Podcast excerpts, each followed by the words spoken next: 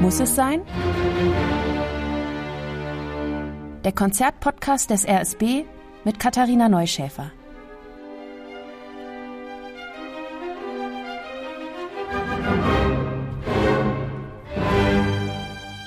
Und hier ist euer erstes Programm Have to Go in 2023. Wenn ich jetzt eine Überschrift suchen sollte für dieses Konzertprogramm, dann wäre es vielleicht das Alte im Neuen. Ich finde, das passt eigentlich ganz gut, denn alle drei Komponisten, die vorkommen, haben sich stark mit der Tradition auseinandergesetzt und dann sind sie aber einfach darüber hinweggestiegen. Und wie sie es gemacht haben, das ist super spannend. Am Pult des RSB steht diesmal der tschechische Dirigent Petr Popelka mit folgenden Werken. Quasi una Fantasia des im heutigen Rumänien geborenen György Kurtak, dann Mozart mit seinem wirklich unfassbaren D-Moll-Klavierkonzert und am Schluss noch Sergei Rachmaninow mit seiner zweiten Sinfonie. Und aus dieser Sinfonie bekommt ihr hier gleich mal einen kleinen Appetizer.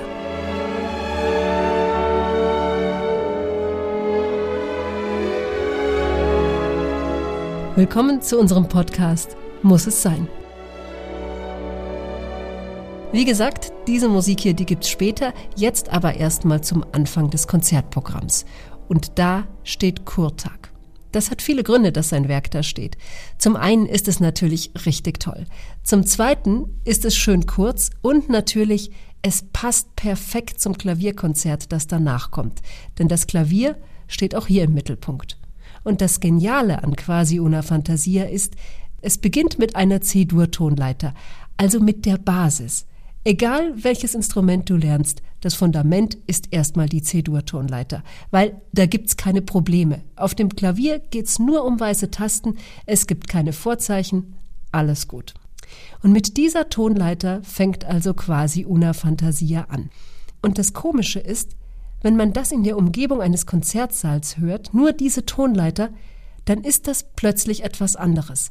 Irgendwie reiner, klarer und so, als würde man das zum allerersten Mal richtig anhören. Falls euch der Titel bekannt vorkommt, der ist ein bisschen ausgeliehen von Beethoven nämlich. Die berühmte Mondscheinsonate, die heißt eigentlich Sonata quasi una Fantasia und eine Schwestersonate, die heißt auch noch so. Ja, und Kurtags Beziehung zu Beethoven? Mit seinen eigenen Worten ausgedrückt ist es so. Meine Muttersprache ist Bartok und Bartoks Muttersprache war Beethoven. Hier habt ihr jetzt also den Bezug zur Tradition. Kurtak ist einer der beliebtesten und auch am meisten gespielten Komponisten der Gegenwart, der immer daran gearbeitet hat, einen ganz eigenen Stil zu entwickeln, ohne sich von den jeweiligen Strömungen der Avantgarde irgendwie mitreißen zu lassen. Zum Teil hat er für seine Werke sehr lange gebraucht, auch wenn sie dann am Schluss ganz kurz sind. Das zeigt aber eben auch, dass das, was dann am Ende auf dem Papier steht, eine Essenz ist das kostbarste und konzentrierteste aus dem gesamten Gedankenmaterial. Das Besondere an Quasi una Fantasia ist nicht nur die Besetzung. Von gängigen Orchesterinstrumenten über Mundharmonikas bis zu ungarischem Zimbalom, sondern auch die Verteilung der Musiker im Raum ist besonders. Die einzelnen Instrumentengruppen werden nämlich mit Abstand zueinander aufgestellt. Das heißt, es entsteht eine räumliche Dimension, und obwohl dieses Werk ja fast eine Art Mini-Klavierkonzert ist, ist die Rollenverteilung von Klavier und Orchester völlig anders, weil das Orchester ja aufgeteilt ist, also der Klang ist nicht geschlossen. Es gibt vier Sätze, aber insgesamt ist das Werk nur knapp zehn Minuten lang. Das heißt, alles ist extrem konzentriert. Wie ich ja schon gesagt habe, das ist ein Markenzeichen Kurtags. Jede Aussage, jedes Gefühl ist extrem verdichtet. Und das ist auch das Stichwort. Gefühl. Zu dieser Musik muss vielleicht jeder seinen eigenen Zugang finden.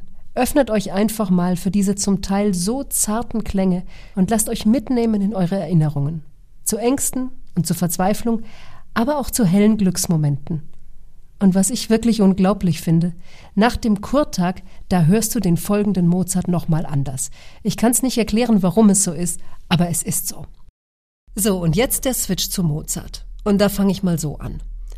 F-Dur, B-Dur, G-Dur, D-Dur nochmal D-Dur, dann wieder B-Dur und wieder F-Dur. Ich könnte jetzt noch sehr, sehr lange so weitermachen mit den Tonarten seiner Klavierkonzerte. C-Dur, S-Dur, S-Dur, F-Dur. Fällt euch was auf? Alles Dur. Mozart schreibt 20 Klavierkonzerte in Dur, bis er endlich mal das Moll auf den Tisch packt. 1785 macht er das zum ersten Mal, sechs Jahre vor seinem Tod. Mit diesem Klavierkonzert lernt ihr nämlich den Dark Mozart kennen. Klanglich ist dieses Mollkonzert schon mal viel düsterer als seine Vorgängerwerke. Aber das ist noch nicht alles. Es steht noch dazu in D-Moll. Und D-Moll in der Mozartzeit, das will was heißen. D-Moll ist die Tonart des Todes. Ouvertüre und Finale zu Mozarts Gruseloper Don Giovanni sind in D-Moll und das Requiem natürlich, also seine Totenmesse. Die ist auch in D-Moll. Los geht's gleich mal mit einer Gewitterfront. Das Orchester treibt ein düsteres Thema vor sich her und traditionell wäre es jetzt eigentlich so, dass das Soloinstrument mit genau diesem Thema ins Geschehen einsteigt. Tja, kommt dann aber anders. Mozart lässt das Klavier wie einen zarten Regenschleier einsetzen, melancholisch wie Tropfen an der Fensterscheibe. Und dieses Regenthema, das teilt das Klavier auch nicht mit dem Orchester, das behält es ganz für sich alleine. Übrigens war Mozart spät dran mit dem Fertigmachen dieses Klavierkonzerts. Erst einen Tag vor der Uraufführung war er mehr oder weniger mit allem durch. Und weil er eben sein Konzert selbst gespielt hat bei der Premiere, hat er einige Klavierteile gar nicht erst aufgeschrieben. Zum Beispiel den Klavierpart im dritten Satz. Den hat er einfach aus dem Kopf gespielt.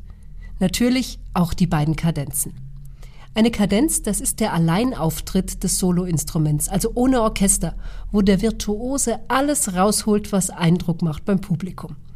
Und in diesem Konzert gibt's gleich mal zwei davon, im ersten und im letzten Satz. Und diese Kadenzen hat der Pianist üblicherweise improvisiert. Die lagen also nicht vor als Noten. Weil Beethoven auch ein ziemlicher Fan war von diesem Konzert, hat er es auch öfter öffentlich gespielt und sich seine eigene persönliche Kadenz dazu ausgedacht. Und dieses Teil von Beethoven, das hört ihr im Konzert mit dem RSB, gespielt vom sehr, sehr tollen Pianisten Live Uwe Ansnes. Im Finale gibt's dann nochmal eine Kadenz und die ist dann von Johann Nepomuk Hummel. Es ist auch sehr schön, dass diese Hummel-Kadenz hier gespielt wird, denn Hummel hatte eine recht persönliche Beziehung zu Mozart. Denn Mozart hat ihn kostenlos unterrichtet, als Johann Nepomuk neu in Wien war und, so heißt es, sogar bei sich aufgenommen. Und wen wundert's? Aus Hummel wurde auch ein sehr großer Komponist der Klassik. Im zweiten Satz des D-Moll-Klavierkonzerts begegnet ihr einer kleinen Melodie, die aber ein echter Ohrwurm ist. Achtet mal auf den Pianisten. Gegen Ende dieses Satzes, da spielt er fast nur mit einem Finger, aber gerade da ist dann die volle Empfindung gefragt. Meine persönliche Lieblingsstelle ist im dritten Satz, so nach knapp zwei Minuten etwa. Da wirft Mozart so ein Seitenthema hin, das richtig groovt und sehr, sehr charmant ist. Das ist typisch Mozart. Sowas macht er öfter. Er zerrt dich in so eine Gefühlswelt, wo es schwer und dunkel ist und du fühlst es total und gehst mit rein in diese Stimmung. Und dann wischt er plötzlich alles weg und zuckt mit den Schultern so im Stil von Und? War was? Das Klavierkonzert in D-Moll geht übrigens gut aus. Mit einem Lieto fine, wie man in der Oper sagen würde, also einem Happy End in Dur. Nach Mozart kommt Rachmaninow und ich sag's mal so, die Großwetterlage bleibt. Dunkel und bewölkt, allerdings kommt jetzt auch noch Schnee dazu. Da hört ihr's, russische Seele. Da ist man immer schnell dabei bei Rachmaninow mit diesem Klischee. Stimmt aber halt auch. Klangfülle, Reichtum in der Instrumentation, sehr emotional, aber das war ihm auch persönlich wichtig, dass Musik von Herzen kommt und zum Herzen geht. Und die Verbindung zu seiner russischen Heimat, die war halt eben auch sehr stark bei Rachmaninow. Insgesamt ist diese Musik echt nicht einfach zu hören, finde ich, und auch nicht einfach zu performen. Das braucht große Disziplin, damit diese riesigen Klangflächen nicht ineinander verschwimmen. Wunderschön, wie Rachmaninow malt mit den Tönen und Klangfarben der einzelnen Instrumentengruppen. Aber wie gesagt, wenn man nicht aufpasst, dann reißt dich das mit und du driftest gedanklich ab und treibst nur noch so mit in diesem Strom aus Klang, ohne aktiv zu merken, was eigentlich genau alles passiert. Als Rachmaninow diese Sinfonie 1906 schreibt, hat er Angst. Grund dafür ist der Absturz seiner ersten Sinfonie durch das Urteil der Kulturkritik. Da ist von armselig in seiner thematischen Erfindung und krankhaft pervers in seiner Harmonik die Rede. Rachmaninow wird depressiv und erstmal ist er dann auch nicht mehr in der Lage, etwas Neues zu erschaffen.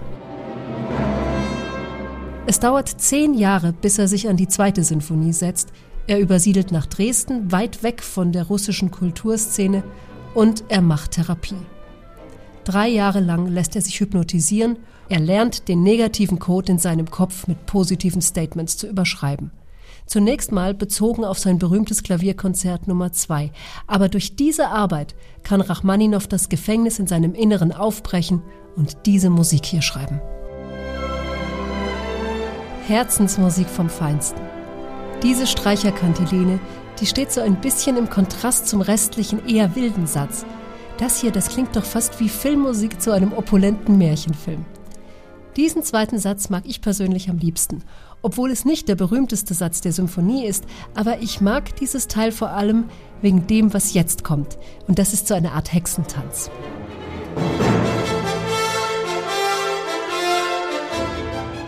Die Streicher fangen an und dann wird's immer wilder. Fugenartig kommen immer mehr Instrumente dazu. Dieser tänzerische, scherzoartige Satz ist als Hinführung oder auch als Vorbereitung auf den eigentlichen Knaller gedacht, nämlich auf den dritten Satz. Der ist ja das Zentrum der ganzen Sinfonie. Und was jetzt gleich kommt, ist eine der größten und berühmtesten Ideen von Sergei Rachmaninow.